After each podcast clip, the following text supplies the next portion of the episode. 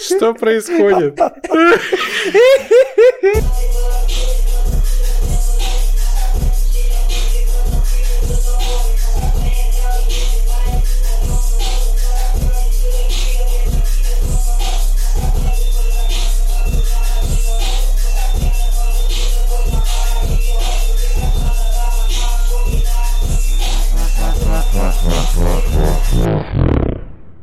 Здорово, бандиты!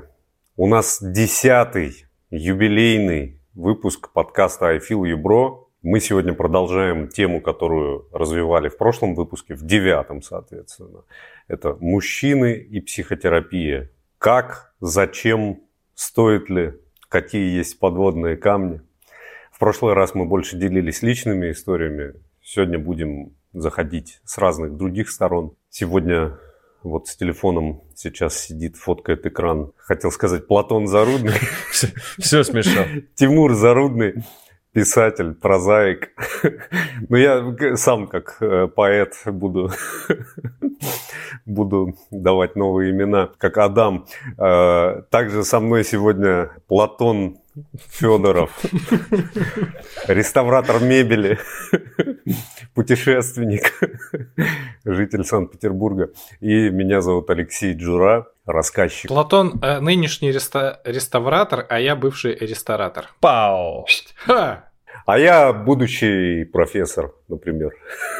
Тебе э, к шкиперской бороде еще трубку надо. Как моряк Папай. Да, я, я вчера, я вчера э, слушатели-то нас не видят, я сегодня без усов, обычно я с усами.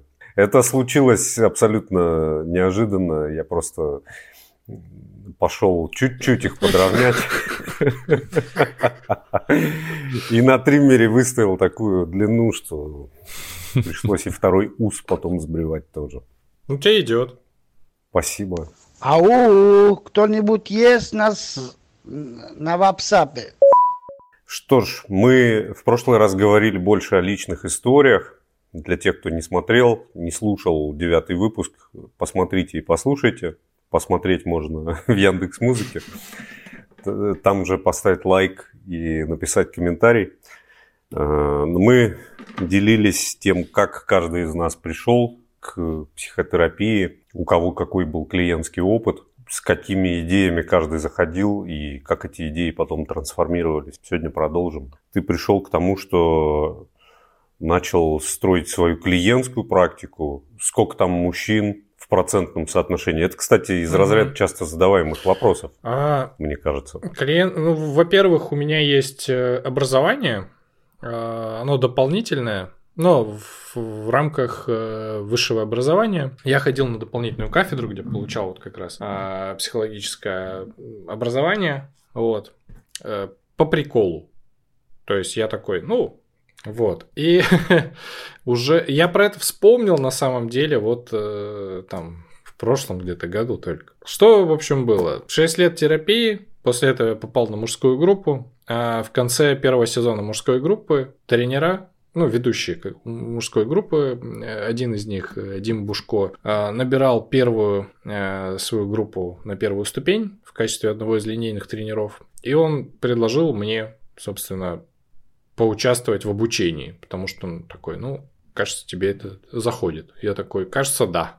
Я сам хотел, некоторые из, из мужиков э, с группы попросились сами, а я сижу и такой, типа, ну должны же сами предложить. Ну, типа, ну вот что-то такое было. В общем, да, буквально вот в, в этот же вечер Дим предложил. И я как-то пошел, и на самом деле, я думал, что практику я начну строить гораздо позже, ну, потому что мне казалось, что надо там, ну, как минимум, там, на другую ступень пойти, там, туда-сюда, ну, в, в общем, как так, э, соблюсти все вот эти вот необходимые требования. Но в процессе, короче, как-то так получилось, что у меня просто возникло желание начать этим заниматься раньше. Я не знаю, ну, чего и почему, и как я вообще на это решился, но у меня есть такая черта, в какие-то вещи я залетаю с ноги. Ну, то есть, и я такой, блин, у меня есть образование, ну, э, даже не так, там было как, там было достаточно странно и, знаете, в такой, как бы, форме.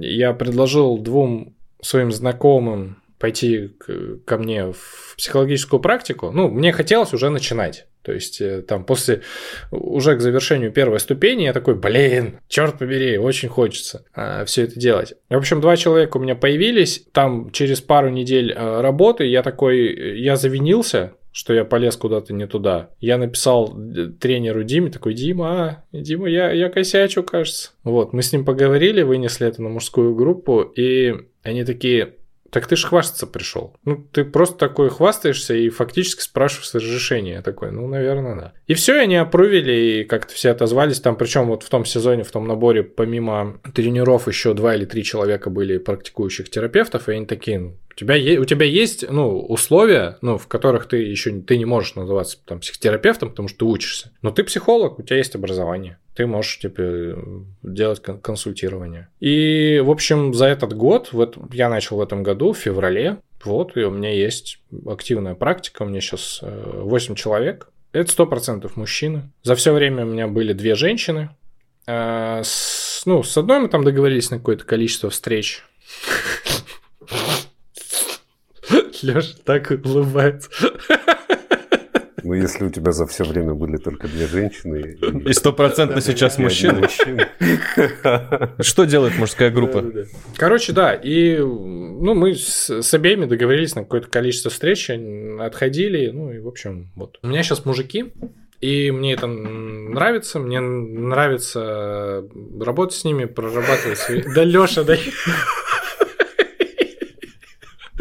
Я же Я делаю все возможное. Нас закроют, вы что?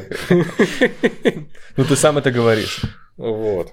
Мне нравится работать с мужскими темами, потому что, в общем-то, я как-то продолжаю работать.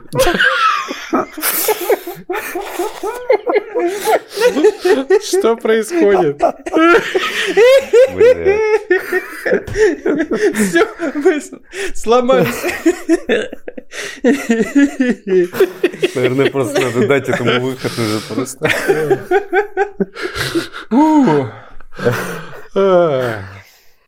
Ой. Так вот. Вы думали, с мужчинами легко работать? Нет, мы так точно, я так точно не думал. Слушай, от тебя прозвучал такой неочевидный, непонятный мостик. Ты сказал, что тебе прилетела обратная связь на мужской группе, что ты пришел хвастаться и просить разрешения. Можешь чуть-чуть раскрыть вот это? Потому что там какой-то такой перескок был, который для тебя, мне кажется, более очевиден, для меня вот менее. А что здесь, э, что, что именно? Надо... Ты сказал, что ты пришел к ведущему, написал ему и сказал, что вот я что-то тут веду практику и кажется косячу, ты говоришь. А потом говоришь, да. тебе группа вернула, что ты пришел хвастаться и просить разрешения. Вот между первым и вторым что находится? Как-то я вот не понял логической связки. Мы с э, тренером созвонились. Ну, обсудили. Угу. Как бы он, в общем, не увидел в том, что я начал практику ничего предрассудительного. Он говорит, но угу. раз это происходит в, в рамках э, сезона, и ты находишься в группе, то приноси это на группу, ну, то есть, и если хочешь, там, запроси обратную связь от других мужчин, там есть терапевты. Вот ты можешь их тоже спросить. Mm. Как им то, что ты делаешь. Я пришел, я это рассказал, и, в общем, там через какое-то время они такие, так ты ж хвастаешься, типа. Что это такой э, был неочевидный способ? Ты просто рассказываешь про то, что ты переживал-то как будто бы смущение, там, не знаю, стыд, да, что типа, блин, я косячу, туда-сюда, я вообще не знаю, можно мне или нет и ожидал какой-то валидации, да? А, а тебе вернули, что ты хвастаешься. По сути дела, да. По сути дела, да. Я думаю, что группа сделала в тот момент, вот ребят конкретно. А, вот когда попадаешь в новую ситуацию, это я для себя сейчас так э, как-то объясняю. Когда я попадаю в новую ситуацию, и в принципе люди, там есть два пути из, выхода из нее с, с этим новым опытом. Ты, я могу попасть либо в стыд, типа, блин, да куда ты полез, либо в гордость. Да вот, нифига себе, куда я полез. И группа таким образом помогла мне, э, ну, в общем-то, mm.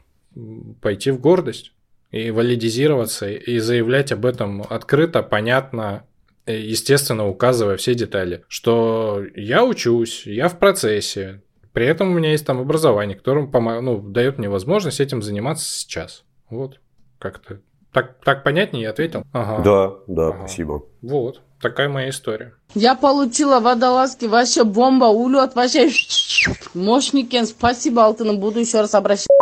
Платон сейчас очень по-питерски красиво теребит бороду в кадре, смотрит в свою любимую сторону.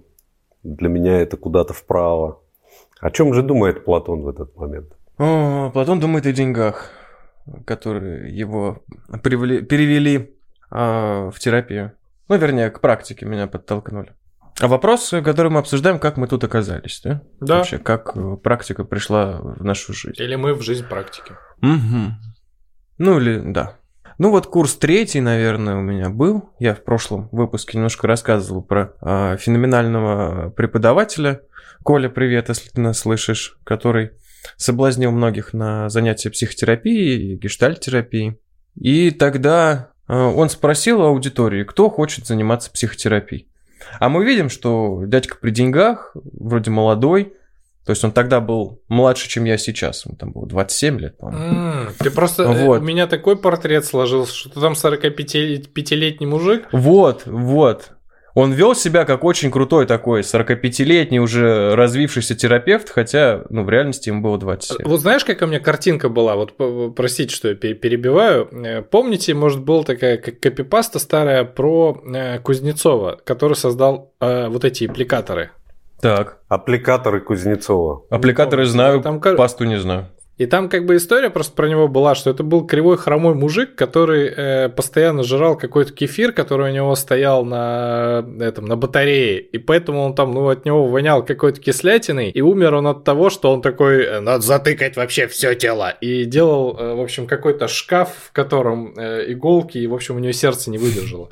Это, ну, это знаменитая копипаста в интернете, э, на, Лурк, mm-hmm. на Луркморе она точно была, не знаю, там, есть ли она сейчас, но, в общем, если загуглить, загуглить, то можно э, ну, 5 минут посмеяться вот над таким ранее интернетовским чтивом. Насколько это реально, я не знаю, но вот самой по себе чтиво очень смешное. И я представлял там какого-то такого мужика, полусумасшедшего, лет 45. Да, ему было всего 27, да. Ну вот э, к масштабу харизмы, которая нас всех так привлекла. И, конечно же, я поднял руку, когда он спросил, кто хочет заниматься психотерапией. А потом следующий его вопрос был, а почему вы еще не занимаетесь психотерапией? Где ваша группа ВКонтакте, где написано «психолог», там, допустим, Платон Федоров?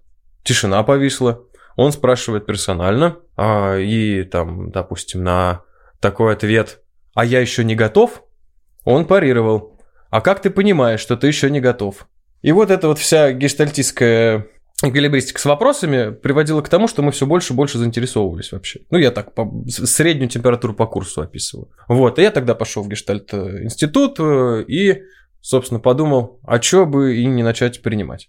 Он рассказывал, я вот исключительно повелся просто на его опыт, что он принимал со второго курса. Я был тогда уже то ли на третьем, то ли на четвертом и тоже решил попробовать. Это были отвратительные сессии, просто ужасные. Я не понимал, что происходит. Я использовал все техники, которые там где-то вычитал. Вот так вот поигрался, поигрался где-то, наверное, с годик, потом взял паузу. Потому что я ну, совершенно не понимал, что происходит. Денег это не приносило, потому что большую часть дохода с клиентов забирала либо терапия, либо супервизия.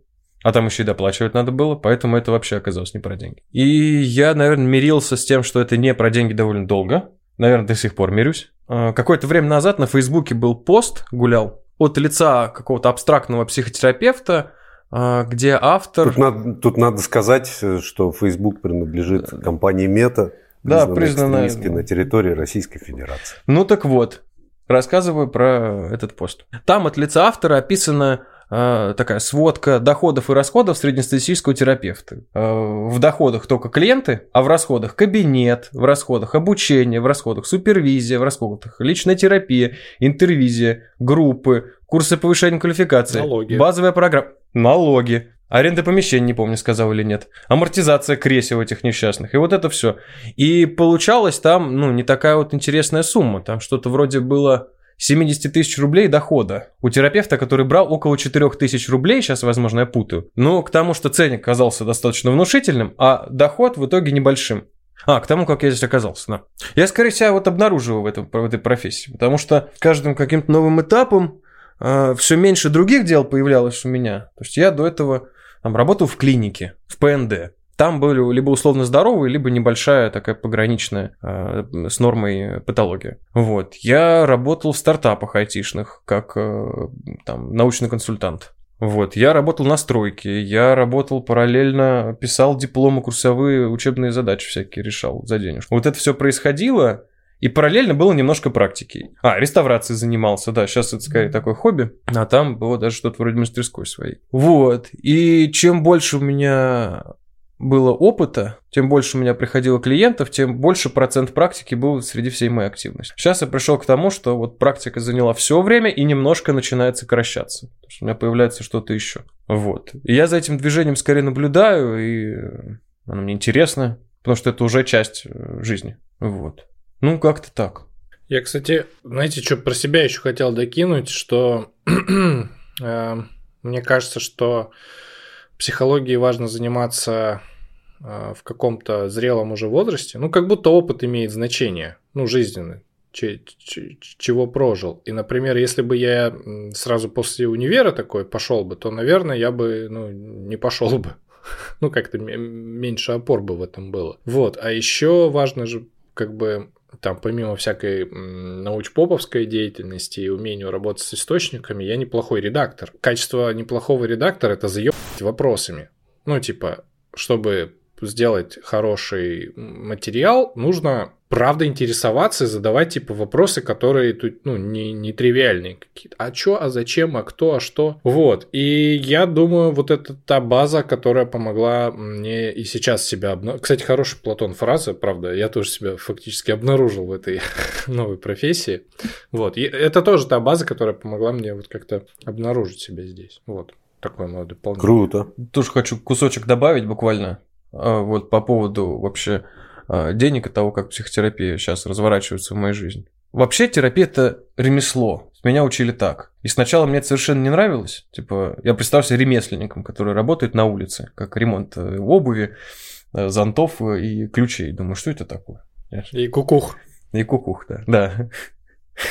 Есть часы кукушка просто. Ну, интересная метафора получается. Ну вот, и я вообще хотел стать архитектором или скульптором. Я выбирал между двумя этими направлениями искусства. И сейчас в психотерапии есть такая особенность. Это всегда штучный товар. То есть каждый клиент – это яйцо Фаберже. Оно не повторяется, то есть невозможно масштабировать. С одной стороны, это какой-то поддерживает мою потребность в эстетическом, в каком-то уникальном. Ну, мне хочется участвовать в каких-то процессах уникальных. Это такой как процесс близкий к искусству с одной стороны. С другой меня это раздражает, потому что масштабировать это невозможно. То есть невозможно какое-то полезное действие упростить и умножить. Тогда это перестает быть психотерапией. То есть я сейчас вот в этой стадии, где я думаю о том, что правда у меня есть потребность что-то масштабировать, а с другой стороны я невероятно ценю а, в психотерапии эту штучность. Вот. Мое дополнение такое. Угу. Алексей.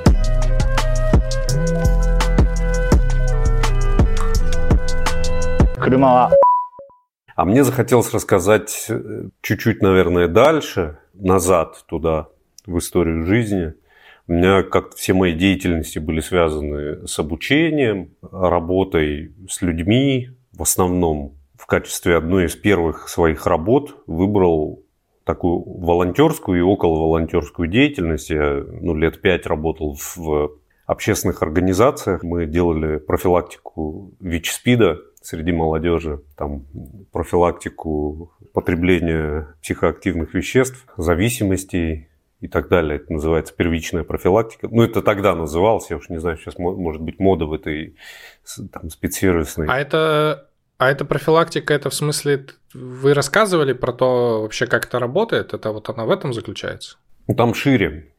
У нас был целый ряд разных проектов. Мы и рассказывали, ну что значит, что работает. Ну, не ВИЧ-СПИД, конечно, работает, а какие, как, э, типа, что это такое? Да, да, да, да, я про это. Про, ну, про как, Какие есть, да, да, какие есть способы уберечь себя и так далее. Ну, там были целые большие технологии, театральные технологии, социальный театр, технологии, связанные с... Вот слово edutainment пошло примерно оттуда. Сейчас оно так у нас в общей популяции присутствует, как mm-hmm. мы тогда говорили. Mm-hmm. Про общую популяцию. Я очень много оттуда взял. Во-первых, я с, со своим лучшим другом там познакомился. Он пришел, он был школьником еще, и он пришел ко мне на волонтерское мероприятие. Мы там что-то раз, рассказывали, раздавали листовки какие-то, делали какие-то игры. Он решил стать волонтером, так мы потихонечку начали дружить. Вот. И в некотором смысле тогда тоже был... Ну, это все вот такие вещи соприкасающиеся. Работа с людьми и работа там с молодежью, она тоже всегда имеет какой-то эффект, направленный на изменение да, поведения, на изменение установок. То, как мы там в группе работали с, с ребятами в те далекие годы, это был, наверное, 2008 где-то год или 2009, вот оттуда отсчитываю хронологию. Это было во многом терапевтично. Вот. Потом я ну вот лет пять я проработал в разных организациях, в ООН работал, кстати, в фонде ООН в области народонаселения, там даже был в там, одном совещательном органе международной уже организации прикольно было очень работать с ребятами с настолько разным бэкграундом, как тогда. И мы тогда тоже ну, делали тренинги, обкатывали тренинги для общественных организаций. И оно все построено на том, чтобы как-то помочь людям, ненавязчиво там, поменять поведение. Там в основе, конечно, больше когнитивная психология да, лежала, нежели те теории, которые в основе гештальта лежат. Тем не менее, как-то вот я всегда с людьми работал. Потом у меня была школа карате, и это было прям прям довольно близко уже к тому, что происходит. Конечно, это всего лишь аналогия, да, и когда мы говорим, что это тоже терапия, это или там это отчасти терапия, это а, тут большая доля условности есть в этом. Конечно, это абсолютно другие профессии и абсолютно другая деятельность.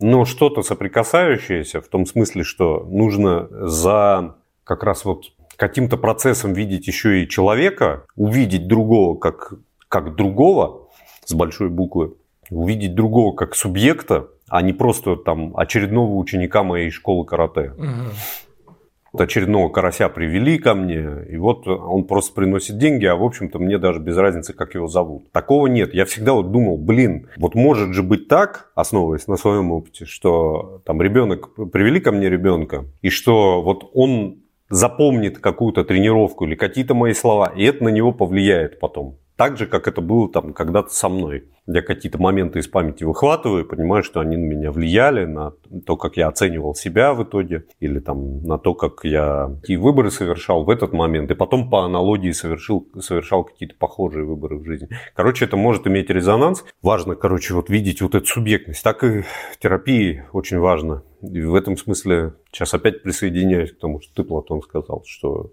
важно какую-то, для меня важно, уникальность ситуации каждый раз переживать. Ну и что-то потихонечку, потихонечку меня вот, э, я потом бизнес-тренингами работал, с HR много общался, в разных тренинговых компаниях поработал. Сейчас я, у меня основное занятие, я в университете по основному месту работаю, в вышке работаю, преподаю, и э, у меня параллельно с этим есть вот частная практика. Она началась, по-моему, в 2018 году, что ли, или в 2019. Я э, как раз склонен, и вот у меня как-то выработался такой модус операнди, вот похожий на твой, Тимур. Типа, надо сходу просто с ноги залетать и просто начинать действовать. Потому что все равно стыдно и страшно будет, и все равно типа мне придется с этим столкнуться, и просто я могу при этом ничего не делать, и мне все равно будет стыдно и страшно. Или могу что-то делать, и мне тоже будет стыдно и страшно. Вот. И я начал тогда практиковать. Причем я разместил объявление на Яндекс услугах, которые тогда только-только появились, вот где-то в эти годы. Что удивительно, мне на следующий день позвонила какая-то девушка, просто с незнакомого номера, и сказала, алло, здравствуйте, я хочу записаться. Меня это так воодушевило, я понял, что, ну ё-моё, вот если сразу получается хотя бы что-то, есть какой-то результат ощутимый, обратная связь, что типа то, как я там составил это объявление, это интересно. То, как я, типа, то, что позвонили именно мне, короче, все, на, вот я воодушевился. Естественно, она второй раз ко мне не пришла. Почему естественно? Ну, потому что, как я сейчас понимаю, совершил достаточно много ошибок.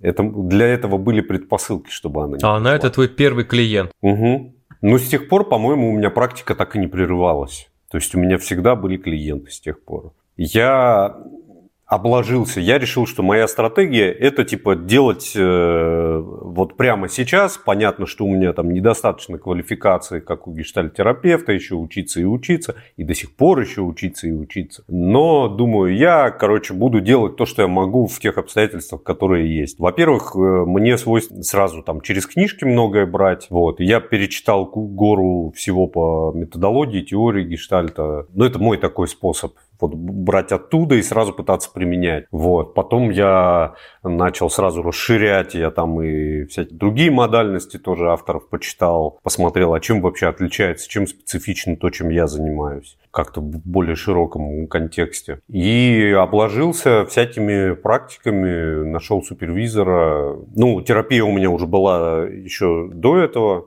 вот, и в то время тоже у меня была э, регулярная, еженедельная, а иногда и два раза в неделю терапия личная.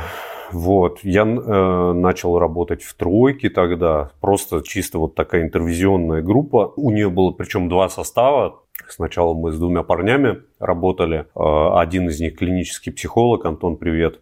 Второй из них, у него любопытная профессия, он называет себя тренер творческих состояний. Они даже сейчас выдают э, какие-то, э, какую-то профподготовку организовали по этой специальности. Не знаю, ну, точно вам не скажу, что, что они делают.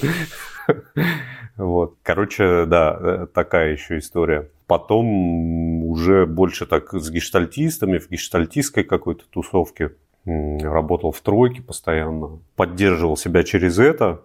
Ну и э, к тому моменту, как мои коллеги вот там на первой ступени начали говорить о том, что я там веду практику, а это всегда, ну, это такое вылупление из яйца у нас всегда, мне кажется, происходит, когда человек на группе говорит, я вот у меня клиент с дрожащим голосом, со страхом в душе заявляет об этом. В этот момент э, со мной это все тоже происходило, но у меня был уже какой-то experience за плечами, вот, и я, в общем-то, чувствовал себя достаточно устойчиво в этот момент. Вот, я знал, что да, меня могут там осудить, кто-то скажет, что у меня недостаточно опыта, что надо сначала 500 дипломов получить, а потом уже начинать. Ну, как бы в...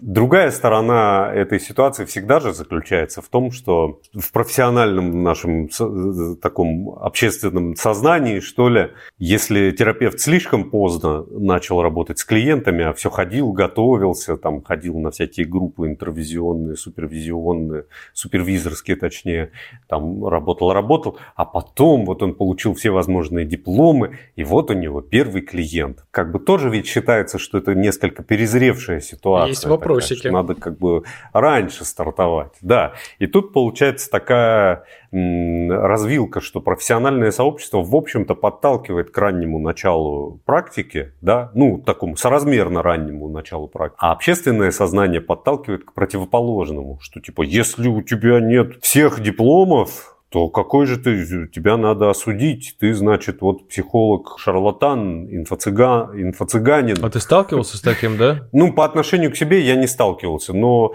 это очень много звучит, и такой буллинг от профессионального сообщества во, внеш... во внешнюю среду он тоже есть. И от э, клиентов тоже есть такое.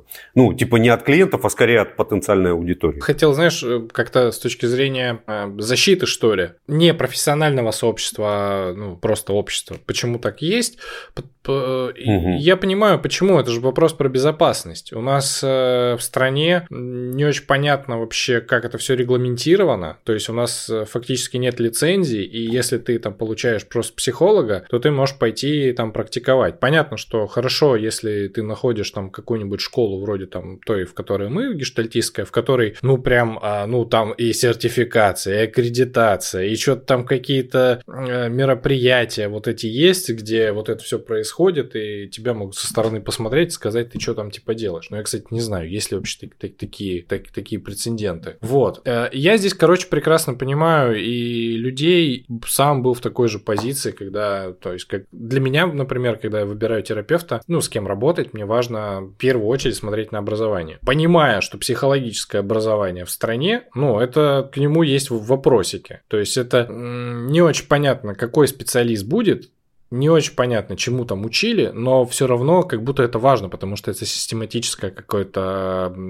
образование вот и, и прочее. Я свой вопрос э, с безопасностью для клиентов, не своей. То есть меня, ты, Леш, вот говоришь про э, страх. Ну, когда начинаешь, ты в любом случае будешь вот сталкиваться с вот этой вот какой-то неуверенностью, там, блин, а то ли я там делал не то. Я как-то себя что-то вот здесь тоже устойчиво чувствовал, но мне было важно не накосячить клиентам. Ну, то есть не сделать людям хуже. И поэтому я фактически сразу, у меня появился и еженедельный супервизор, с которым мы потом перешли на две недели, потому что, ну, как-то все устаканилось, и с которым я до сих пор продолжаю работать, и у нас с ним есть практика, когда я отсылаю ему запись сессии, ну, естественно, с одобрения клиента, и мы разбираем, прям смотрим, какие-то гипотезы строим, ну, то есть там со сложными местами разбираемся, и здесь я понимаю, что, ну, здесь, ну, для клиента может быть безопасно, потому что если бы там какая-то дичь была, что-то это. Ну и плюс я еще и в группу пошел супервизионную, но там нет так, такой истории, как там у нас больше такая работа вот в тройках, там вот, вот, вот эта вся история, типа, кто Но это тоже это такой способ какой-то обучения и отстраивания своего камертона а, адекватности, который помогает мне, например, настраиваться на понимание, что я делаю, и не, не сделаю ли я сейчас хуже. Вот. Угу. По поводу регулирования рынка психологического, ну, такая история из практики. Мне один из клиентов рассказывал, перед тем, как прийти ко мне на прием, есть некоторые э, этапы. Вот сначала, когда плохо идешь там к подругам, ну, к друзьям, неважно. Если там не помогли, то потом врачи. Ну и около врачи, что-то вроде остеопатов, массажистов, э, нутрициологов, вот этой всей истории. Если там не помогли, то церковь. Если в церкви не помогли, там есть, ну, натального э, астролога можно подключить в любой момент этого путешествия. Там нет четких градаций. Но если в церкви не помогли, то идешь к бабке. Если в бабке не помогли, ну тогда психотерапевт. Вот я был последний в этом пути. Если психотерапевт не помог, то потом идешь к Кузнецову, и он тебя закрывает в шкаф с иглами. Да, да, да.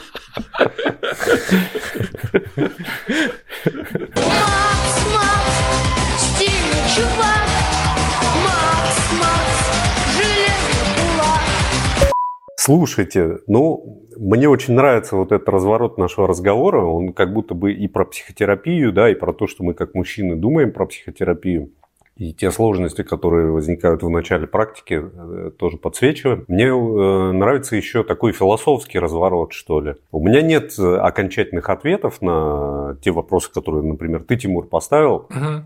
Но мои размышления, вот, например, такие. Есть вот в гештальте представле, э, такое представление, часть теоретического аппарата гештальта, да, это вот представление о валентностях психических, которое от Курта Левина пошло. Там есть понятие принудительной валентности. Что такое принудительная валентность? Это такая связь между элементами в психике, которую довольно сложно разрушить. Вот произвольная валентность – это когда вот есть в поле, да, вот эта вот теория поля наша, то все, что мы видим, все, что мы воспринимаем, это просто огромное нагромождение феноменов. В них можно усматривать одни закономерности, другие закономерности, можно не усматривать никаких закономерностей. И, в общем-то, они всегда структурируются по-разному. Поэтому научные теории, например, описывают э, по-разному одно и то же реальность одна, а описывается оно там по разным принципам структурируется как-то. И вот э, принудительная валентность – это когда человек привык э, связывать феномены а, определенным образом. И эта связь может быть очень сильной. Ну, например, классику, там, банальная классика «все мужики козлы». В моем опыте три мужика были козлы, или я, по крайней мере, из своего там раннего опыта э, склонен, склонна связывать, да, в данном случае, эти феномены так да, то есть эта связь укреплялась, укреплялась, укреплялась с опытом, и теперь прям, ну точно все мужики козлы. И каждый новый опыт, он подкрепляет эту связь, вот эту принудительную валентность. Ее разорвать очень сложно. Философский вопрос-то в чем? Можно ли клиенту в этом смысле навредить? Если у него вот эти связи очень сильные, это как карточный домик, который собирается заново. Ты его разрушаешь, дунул на него, а он раз и обратно собрался. Потому что э, он внутри так структурирует. Вот эти связи, они очень прочные. Это вот, э, ну как это, обратная сторона. Когда пытаешься, например, разрушить какую-то идею клиента, неадаптивную, которая мешает, но она, блин, не, сука, неразрушаемая. Ты ее раз разрушил, а он приходит в следующий раз с ней же а потом еще раз разрушил, он опять приходит с ней же. И эта идея, она как будто воссоздается все время. Как бы это вопрос такой для меня философский. Можно ли вообще навредить клиенту? Платон как-то в прошлый раз обмолвился, мы тоже говорили про это. У меня такая есть тоже хулиганская идея. Вот э, сейчас принято бороться с, э, ну вот, с какими-то недобросовестными там курсами, с, э, чморить астрологию, да, натальные карты. Я вот думаю, иногда. Меня как приглашали от вышки у нас пресс-служба, иногда зовет э, экспертов, людей, которые будут там в теме э, что-нибудь прокомментировать на телевидении. Я как-то один раз прокомментировал, мне весь этот комментарий вырезали, оставили два слова. Почему так произошло? Потому что я там как раз пытался вот эту хулиганскую идею про, проговорить, про то, что, а может быть, человеку это тоже может помогать. Если он купил какой-нибудь курс про исполнение желаний и на этот и чем-то своим вообще поддержался, мы не знаем чем. Да, курс хреновый, да, там калорийности в нем ноль, обоснованности какой-то, evidence-based вообще рядом не стоял. Но может быть, может быть, клиент этого курса чего-то такое там для себя взял, что он даже, может быть, сам не очень хорошо осознает, но его психика это интегрировала, как-то ассимилировала, и ему стало лучше. А если у него это забрать, то он другой способ себе, может быть, и не найдет. Да, он может быть не готов для там, открытого интимного диалога глаза в глаза с терапевтом. Это, пойти в церковь ему мешает какая-то его убежденность в каких-то вещах, там, да, не знаю, стыд, приобретенный атеизм или что-то еще и так далее. И может быть он бы в этом нашел для себя какую-то пользу, а у него это забирают. Вот когда ко мне приходит клиент, например, и говорит, я там делаю расклады Таро, то я думаю, и слава богу, и прекрасно. А почему бы и нет? У меня, смотри, есть три способа, как можно прям, ну, навредить. Как я это сейчас вижу, возможно, их больше. Первый способ э, это незаметно для себя поддерживать тот патологический механизм адаптационный, который, которым клиент и так пользуется. Ну, он привык, чтобы его пиздили, например. Ну, эмоционально. И ты в эту игру как бы включаешься и тоже это делаешь. Угу. А, даже если это не сделает хуже, это терапию не продвинет. Угу. Ну, вы будете просто, ну, то есть ты будешь поддерживать его патологию. Ну, вот это первая штука, про которую я стараюсь чекать. Вторая штука, а, можно ретравматизировать клиент и не знать, что с этим делать. Ну, вот как, каким-то образом. Как, как-то а, с пограничником, например, условно, а, его фрустрировать. Ну, там, где это не нужно. Сюда же, я думаю, можно записать способ не заметить какие-то психические э, истории. Ну, когда понадобится помощь психиатра, чтобы он просто там поставил какой-то диагноз. Ну, чтобы здесь, ну, сделать человеку лучше. И четвертый способ – это натворить объективной хуйни. Вступить в сексуальную связь, или какую-нибудь дружескую. Или, например, поучаствовать в травле, потому что в Хабаровске несколько лет назад был, э, ну, был случай на социальной группе, терапевт поддерживал травлю клиента. Ну, и это откровенная хуйня. И это откровенно, ну, в смысле, ему навредило. Хотя... Вот это экзистенциальный опыт. Да, и, и ну, то есть он поддерживал эту травлю, и человек, ну, человеку от этого стало хуже. Ну, вот я вот четыре сейчас способа вижу, как, как можно, как можно все-таки навредить. Хотя я понимаю, про что ты говоришь. Угу. Ну, я вот тоже слышу, и мне близко тоже, что ты говоришь, с точки зрения того, что внутренняя этическая ориентация, она должна быть, ее важно сохранять. Вот для меня фокус, наверное, скорее в этом. Я не знаю, ну, вот, типа, приходит человек учиться гештальту, может ли он ретравматизироваться в любой момент времени? Вообще без вопросов, легко. Будет кто-то это делать намеренно при этом? Да вообще не факт. Ну, то есть травму можно получить даже там, где типа просто подложены все возможные соломки и это. Но этическая, вот эта этичная ориентация, она должна сохраняться. И, и это как раз какой-то долгий такой процесс, мне кажется, вот на выстраивание терапевтической идентичности. Как говорит один из э, светил современной гештальтерапии, по-моему, это Коноров был Федор. Я где-то у него смотрел это или читал, то идентичность гештальтерапевта формируется 10-15 лет. да, и при этом, если он еще не прошел этот путь, можно ли, ну вот я возвращаюсь к нашему исходному вопросу, что ему теперь не практиковать, что ли, если он не сложился гештальтерапевт? Конечно, практиковать. Будет ли он ошибаться? Совершенно точно. Сделает ли он хуйню? Сделает. Сто пудов. Э, Другого пути нет. Но этичная ориентация, да, должна быть. Я бы здесь по поводу вреда, по поводу вреда, да, добавил бы помимо ориентировки в этических концепциях, необходимых для работы психотерапевта, я бы добавил здесь а, то, на что сам ориентируюсь. Оно, мне кажется, стоит немножко выше. Это подпсихологическая диагностика. То есть, если клиента оставить без помощи, психиатрической помощи, и ему станет хуже, или если психотерапевт-психолог-гештальт-терапевт поддерживает патологические паттерны, приносящие реальный физический вред, то есть мы предполагаем какую-то а, запущенную форму депрессии с суицидальным риском высоким, и терапевт продолжает работать и поднимать эффект. В этом месте он вредит. Вот. Но для этого и патологическая структура должна быть у клиента сформирована. Какой же третий у нас признак не- необходимости психиатрической помощи? Если, если мы оставим, будет хуже, если... Вред другим людям? А, А, если, да, если есть риск для его, и да, и вред другим людям. Три признака, по которым можно понять, что наша работа будет вредна.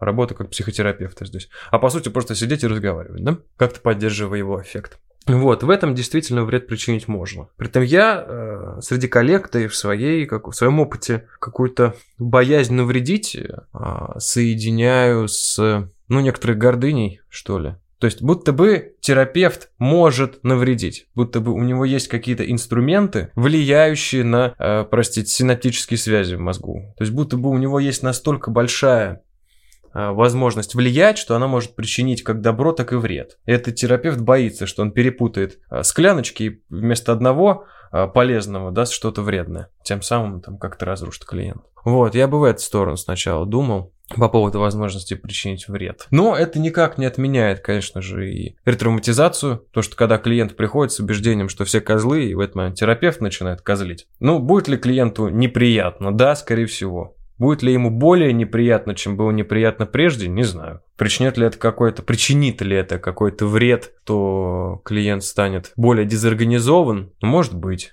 Ну, как бы есть и другие терапевты. Не козлы. Ну да, ну да, да. И зависит еще от силы вот этой проективной идентификации, да. Да, но я про это не стал, да, потому что клиент тоже может организовать очень успешно да, Вот, вред для да. себя от кого угодно. И тогда Ну, вопрос диагностики. Может ли терапевт оказаться достаточно устойчивым, чтобы не просто не впасть Ударить в клиента. идентификацию, да? Не, чтобы не просто не, ну пока- может ли он в принципе ему показать другой опыт, если клиент настолько убежден, что все козлы? Еще такой важный признак про безопасность, например, и про хорошую терапию, как мне кажется, это вот история про возможность выдерживать недовольство и злость клиента. Как, как неудивительно, но мне попадались ребята, которые, ну, которые практиковали, с этим не справлялись. Ну, которые, в смысле, которым клиент там в какой-то момент собирается духом и такой говорит, да что здесь происходит? И терапевт начинает как-то, ну, вступать э, в ответную какую-то перепалку, вместо того, чтобы выяснять, а что вообще происходит. Вот, такое тоже можно. Очень люблю, когда начинается этот момент терапии, когда происходит обесценивание, когда ж круто, клиент говорит, ж- да, мы какой-то, я не понимаю, чем мы занимаемся. Я говорю, ты скажи прямо, хуйней мы занимаемся. Сидим здесь раз в неделю, ты платишь бабло, жалуешься, что денег нет, и и ничего не происходит. И я поддерживаю всячески эти тенденции. Очень хорошо. Это большая разрядка происходит у терапии, новые Да, витки. Да. И для меня это прям показатель, ну вот один из показателей хорошего терапевта, это когда он такой, ну да, блин, да». прям ну, поддерживает все это, вот прям очень круто. Что здесь происходит? Слушайте, а вот вопрос, а у нас же изначально тема заявлена мужчина в терапии, а были, были ли у вас какие-то сложности в процессе идентификации себя? Как Как, мужчина-терапевт. вот, как именно, как вот был, был ли здесь какой-то, это не мужская профессия или там вот что-то вот из этой серии? Ну, у меня было. Да, однозначно. И до сих пор я обнаруживаю все новые и новые какие-то М, э, слепые места у себя. М, Оказывается, я вот не очень устойчиво себя чувствую. Бывает. И это скорее связано с личным опытом. Что, что это я пришел, у меня там 30 лет не было. Напротив меня сидит человек значительно социально более успешный, чем я, зарабатывающий сильно больше, чем я, женатый, с семьей, устойчивый, но вот э, там каким-то психологическим проблемами. И сижу напротив я, который вот только пробует что-то сделать. Конечно, я чувствовал себя очень уязвимую, потому что будто бы у меня должно быть какое-то право сидеть напротив там социально успешных людей. И потом я уже начинал это раскрывать и понимать, что а, а что это я опять на себя много беру? Я разве сижу в кресле терапевта и рассказываю им, как надо жить? Нет. Но для этого все равно какая-то внутренняя устойчивость должна быть, чтобы как-то... Это все про обесценивание, да. Я... Чем я более устойчив в том, чтобы меня а, как-то люди поносили, обесценивали, ругали, тем проще мне работать как терапевт. То есть сложность моя была скорее в этом, что достаточно ли я крут как мужчина, чтобы быть терапевтом. Первая сложность была в этом. А вторая в том, что профессия терапевта долгое время для меня казалась абсолютно не тестостероновой профессией. Интересно. Это про какое-то убаюкивание, укачивание, утешение, контейнирование. Есть такая больше женская, материнская профессия представлялась мне в самом начале, до того, как у меня появился первый терапевт-мужчина вообще. До того, как мы спросили, пробовал ли ты Платон Да. анальный В том числе, да, кстати. Но оно где-то фундамент мне попало, ну, фундамент моего профессионального развития вот тот. Ну, это уже более осознанно, когда я практиковал, да, именно опыт работы а, с психотерапевтом мужчиной мне показал, что, ну, вообще-то эта профессия там созданная мужчинами, на минуточку, а не женщинами. Ну, если так совсем упрощать. Я вот лично слышал э, претензию, это не ко мне, это еще до того, как вошел в эту историю. Один из знакомых такой психолог, мужик, да он бабе хочет просто залезть в трусы. У меня есть знакомая, которая прям провоцирует их. Она приходит и проводит. Я такой, да за ваши деньги, конечно, все что угодно. Но это такая мощная проекция, прям вообще. Они, я вижу, как они своими пальцами прям... Как интересно. Вот это претензия, конечно. А потому что это личный опыт какого-то переживания, унижения, так, или не унижения. Господи, что это? Я думаю, это проекция. Это же про власть. Эх, мне, мне бы психологическое образование, я бы тут залез. Руки погрел. Всех бал. Что-то хорошо зашла ситуация. Платон потирает руки. Мы фантазируем о том, чтобы всех ебать. А. Но вернемся к нашей теме. Так а все хорошо, по-моему, мы не выходили из нее. Мы из нее не выходили. Ну да, про сложности. Тоже сталкивался с какими-то сложностями в плане идентичности. Понятно, что, как я говорил, ну, для меня это путь э, типа длиной в тысячу ли. Это вот оно еще будет лет 10 формироваться, и я к этому отношусь спокойно. И не факт, что когда она сформируется, каков критерий ее сформированности, да? Удовлетворенность всех клиентов или какая-то типа эффективность, которая неизвестно как измеряется, что именно будет критерием состоятельности. Поэтому я, когда сталкиваюсь с э, пробелами в идентичности, считаю это скорее частью пути. Ну, типа, у самурая есть только путь. Я к этому как-то отношусь спокойно. Но, тем не менее, конечно, периодически приношу на супервизию какие-то случаи, когда я оказался подразрушен под действием того, что делает клиент. Или, под... Или неизвестно, делает ли это клиент. Может быть, это делаю скорее я сам с собой в присутствии клиента. Ну, как бы вот таких гендерных, э, типа, заморочек, что это какая-то не мужская э, история, у меня почему-то не было. У меня изначально было представление, что если мы... Ну, вот как-то меня поддерживала идея, что терапия, она похожа на развитие человека, вот такого возрастного развития. Да? И сначала человеку нужно убаюкивание, контейнирование и все вот эти материнские вещи, а потом ему нужно немножко фрустрации и все больше фрустрации, когда уже личность достаточно сформирована, отдельные ее части надо тестировать на прочность, и она таким образом будет укрепляться. Вспом- Мне все время в этом плане вспоминалась фраза э, этой самой Лауры Перлс, по-моему, про то, что что-то давай поддержки это, э, столько, сколько требуется, что-то и, и так мало, насколько возможно. Ну, если мы рассматриваем поддержку как убаюкивание, да, вот типа есть же вот это деление на поддержку и фрустрацию. Вот это вот убаюкивание, контейнирование, стремление просто поддержать и помочь выразить какие-то процессы, ну, это поддержка. Ну, и тогда как бы для меня нет никакого однозначного окраса в этом. То есть, да, сначала идет больше материнская, а потом больше отцовская. А потом и то, и другое вместе. Зачем, когда я гуляла с мамой, ты подбежал и кинул ее на прогиб? Я хочу еще про терапию мужчин с мужчинами поговорить. М. Расскажите, какой у вас опыт работы с терапевтом мужчиной и работы с клиентом мужчиной? Мне кажется, это весьма специфичная задача. Ну, у меня он есть. Каков он? Он хорош. Ты сегодня так открыт При этом в своих ответах. Ну, я думаю, как это, как э, ак- саккумулировать вообще весь опыт э, э, терапии. Ну, точно могу сказать, что до моего клиентского опыта работы с мужчиной-терапевтом я клиентов мужчин практически не брал. Я их либо как-то вот выталкивал, ну, их боялся, не понимал, что с ними делать. Но мне было сложно. Не так понятно, не так привычно, как с клиентами женщинами. А поработав с терапевтом мужчиной, ну, клиенты сами пошли. То есть, если уж быть совсем откровенным, я для этого ничего не сделал. Чтобы ко мне Мистика. клиенты мужчины стали Мистика. приходить. Я как-то специально, специально не, фуль- не формулировал э, запросы во Вселенную, не оформлял по-новому описание свое, да, как терапевт. Все то же самое, а клиенты вот пошли. Мне стало интересней с мужчинами работать. После того, как закрылись мои вот вопросы с моей мужской идентификацией.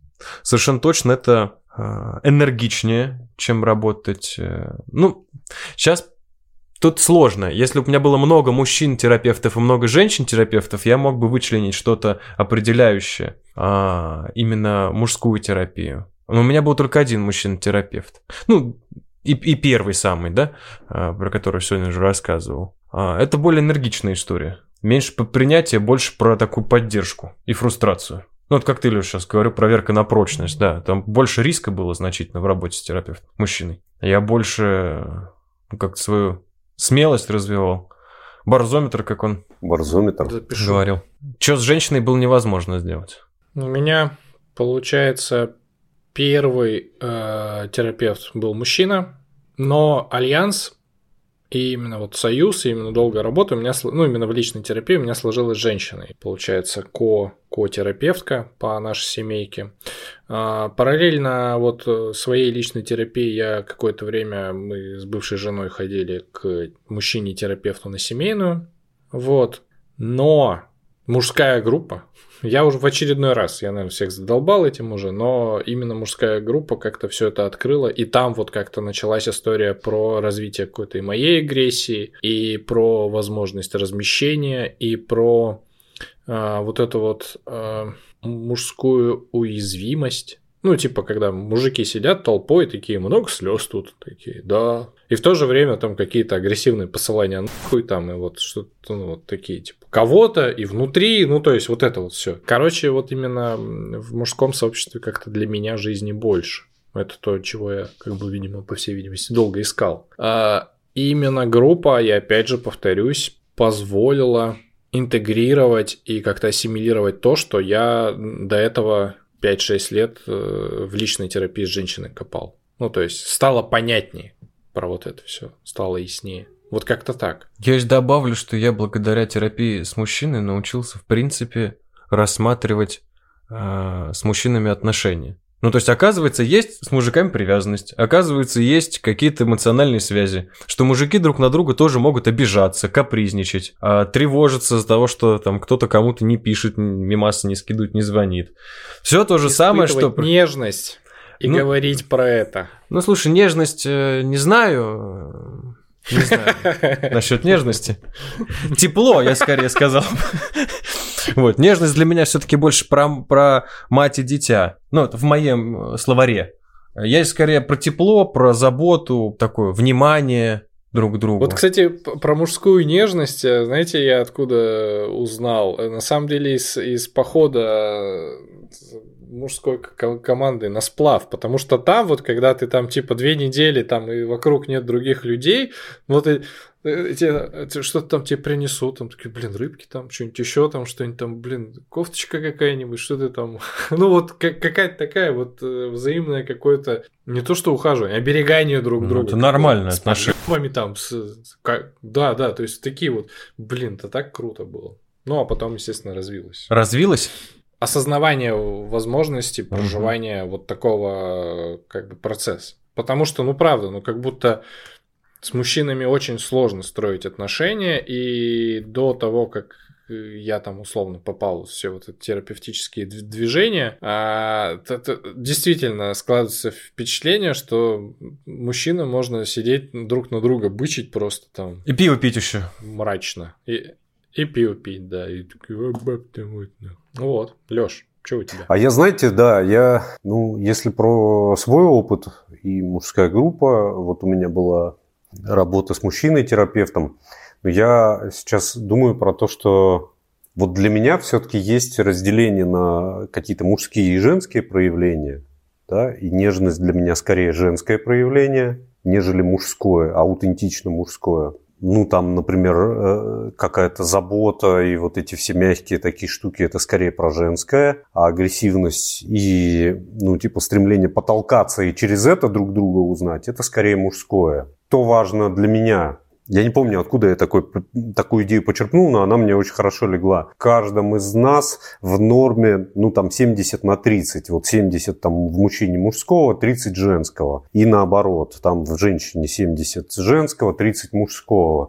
И когда возникает какой-то перекос в ту или иную сторону, когда мужчина слишком там такой, типа, прям пышет брутальностью, он себя, как правило, тоже не может как-то скомпенсировать другими проявлениями, они ему недоступны, ну, как колосс на глиняных ногах в этом случае становится. То есть он вроде сильный, вроде бы устойчивый, но при этом есть какая-то серьезная точка уязвимости, где вот он не может это интегрировать. Вот я работаю, для меня очень важно принять в себе и то, и другое, и в этом смысле проявить нежность, проявить какую-то женскую сторону, или заплакать, например, да, и, и, и даже, может быть, не только заплакать, а иметь смелость показать свои слезы, не сбежать из них. Вот это какая-то очень такая важная задача признать в себе и женское, и мужское, и быть и в том, и в другом, ну, как-то проявленным, что ли, чтобы оно сосуществовало. А если говорить про... Ну, вот я здесь как-то немножко аккуратно, да, про мужскую группу, скорее могу сказать максимально абстрактно, поскольку мне вести, да, я знаю, что некоторые участники у нас могут слушать, поэтому, ну, чтобы там безопасность не страдала, да, и вообще не то, чтобы говорю конкретно про эту группу, а просто, в принципе, про идею мужской группы, мне кажется, это супер недооцененный инструмент вот в нашем обществе, где связи с отцом – как правило, нарушены ну, там, у подавляющего большинства мужчин. Да, не было удовлетворительных отношений с отцом. И вот эта какая-то коллективная мужская фигура с разным опытом, многорукая, многоногая, которая сильнее тебя одного, сто процентов, умнее тебя одного, она может тебе с разных сторон подсветить ситуацию и что-то показать. Это опыт, в котором ну, не всегда просто находиться мужчинам. Я вот говорил в прошлый раз, еще раз готов э, эту идею акцентировать как-то, что на самом деле типа считается, да, у нас, что пойти к психологу или там к, к терапевту, это пойти в какую-то женскую среду, да, там нюни распустить, чувства там расклеиться, и типа, что толку-то с этого, решение-то какое? И вот это как раз, типа, когда человек вот эту стратегию выбирает, мне надо вот скорее решить, и типа вот эти вот все нюни меня не интересуют. Я человек такой. Вот как говорил один участник, там э, э, не в этом году, да, как как-то вот сидел участник в группе и говорит, мне жена подходит, говорит э, типа о своих проблемах, я не могу ее долго слушать, мне надо решение, я же мужик, мне надо решение как можно скорее принять. И в этом как раз как будто вот звучит, типа я не могу соприкасаться с переживаниями, меня штормит самого от них, мне надо как можно быстрее эту ситуацию сократить и прийти типа к рациональному какому-то выводу, чтобы выдавить ее из своей жизни, вот эту вот эмоциональность всю, выдавить. Как бы в этот момент как будто не хватает как раз вот интеграции вот этого женского. Просто побыть типа рядом с этим. Мне тоже иногда не хватает, кстати. Про это периодически разговариваем. Для меня вот удивлением периодически до сих пор становится, что вот жене иногда важно просто поговорить. Просто быть услышанной. А у меня сразу телесная реакция, типа, пойти, короче, справиться с этим. Типа, если я с этим справлюсь, значит, все будет хорошо. А это не надо. Хорошо, что ты про это говоришь, что прям очень, правда, важно, потому что э, вот эти штуки, ну, восприятие, что мужчина должен вообще решать. Мы вот мужики, мы, блядь, решаем. Это там это. Это же прям убеждение, ну, на, на каком-то культуральном уровне. Ну, то есть я про, про это прям, ну, это прям декларируется. Хотя там, ну... Ну, в каком-то смысле это правда вот мужская часть такая, но не интегрировав женскую, где можно просто расплакаться, можно просто, типа, отдаться, да, сдаться вот этим чувствам. Э, вот даже такие слова-то, отдаться э, переживанию. В этом есть э, вот что-то очень такое животворящее. Вот отдаться своим слезам, расплакаться, быть слабым. Блин, э, в этом, правда, вот как мэтры гештальта говорят, в этом очень много силы в том, чтобы уметь сдаться. В этом цельности много. Для меня здесь скорее поле отношений не с мужчинами, то есть мужчина с мужчиной, а как раз скорее с женщиной. В первую очередь, если э, у парня, пацана, мужчины не было опыта, где он может отдаться, сдаться, ну, расслабиться и отдаться матери, которая бы его утешила, тем самым сформировался бы у него опыт того, что он может расслабляться и как-то мир его поддержит и примет. Если этого опыта нет, если ему нужно быть на стреме всегда, если ему нужно поддерживать маму, обслуживать ее тревогу, интересы, он всегда должен быть таким крепышом. Ему нельзя расслабляться вообще никогда. Вот, это, мне кажется, скорее про отношения с женщиной. Ну, у меня уже мысль пошла куда-то, здесь да. Э, может оказаться. Да, я понимаю. У нас время подходит, и мне, знаете, еще хочется один момент добавить. Э, я вот думал про опыт э, работы с терапевтом, про то, что с мужчинами отношения можно строить, и сейчас поймался на такой около крамольной мысли, что оказывается-то и мужчин можно любить. То есть можно испытывать любовь. Мы тут как-то играем со словом нежность, да, это или не нежность, но есть же все-таки что-то общечеловеческое. И оказывается, мужчины могут любить мужчин. Между друзьями может быть любовь, да, без сексуального контекста. Дружеская любовь, да. Вот, а проявлять отнош... проявлять любовь, говорить об этом, это чрезвычайно сложно. Признаться, что вот э, ты кого-то любишь. Я сейчас не про женщину или про детей, да, или про родителей. Да с родителями бывает сложно. А вот, ну, другу сказать. Это ж, ну, это за гранью фантастики. Это вообще зачем про такое говорить? Давайте не будем про это. Это первая мысль. И вторая, которая отсюда же вытекает, что и многие женщины, то ли не умеют любить мужчину, то ли делают это с какими-то поправками. То есть они любят мужчину как отца, защитника, крепкое плечо, э, тыл, э, доход. Функцию. Да, решение проблем, функцию, да. Либо любят как сына, послушного, помогающего, там, я не знаю, какого-нибудь миленького, да, такого послушного, но как мужчину нет. И вот э, для меня опыт работы с мужчиной-терапевтом это э, как раз тот э, способ, чтобы познать, как мужчину можно любить. А ты вот здесь про агрессию что-то имеешь mm. в виду? Я здесь про устойчивую привязанность говорю, про тепло такое уверенное. Не, это я понимаю. В смысле, любить мужчину вместе с его вот э, проявлениями ты имеешь в виду. А, ну, я имею в виду не делать из него защитника какого-то великого бога, не делать из него слабое ничтожество, исполняющее все обязанности, а по сути это одно и то же, да? А признавать его мужественность, признавать его красоту, признавать его силу, важность, ценность в том состоянии агрегатном, в котором он сейчас есть. Очень люблю эти мемы там, где... Э... В газообразном. Сидит обезьянка, прижимает к себе мандарин, и там типа подпись э, Типа парень, когда э, вспоминая комплимент, который ему сделали 10 лет назад. Да. Вот на Пикабу сейчас волна постов посвящена тому, что, оказывается, мужчинам не хватает нежности и ласки от женщин. И никто не знает, как, как с этим быть, как ее просить и, и, и что это такое. Да, да, да, да, да, да, да. Здесь все время вскакивает прям сексуальный контекст. Как только между э, ну, к мужчине проявляется любовь, нежность, э, тактильная ласка, объятие, сразу же возникает какой-то сексуальный подтекст будто бы. Интересно это Э, у меня параллель просто, Лёш, с тем, что говорил, что типа, что мужчина вот решает, вот в смысле, но он настолько не может переносить там переживания, что он даже сексом так может заниматься. Вот взять и выебать, это же фактически решить вопрос. Надо, чтобы она кончила. Да. Надо, чтобы она кончила. Ну да. Громко два раза сквертанула так, чтобы просто не менять. Иначе это был не секс. Я буду курить виновата. Как это я кончу до нее? Глава села Старая Рудня Николай Шмаровоз приехал на этот эфир, и я приглашаю его в ну что, скажите пару слов каждый, и я скажу, что как вообще такой у нас получился трехчасовой выпуск, по сути. Да хорошо как-то.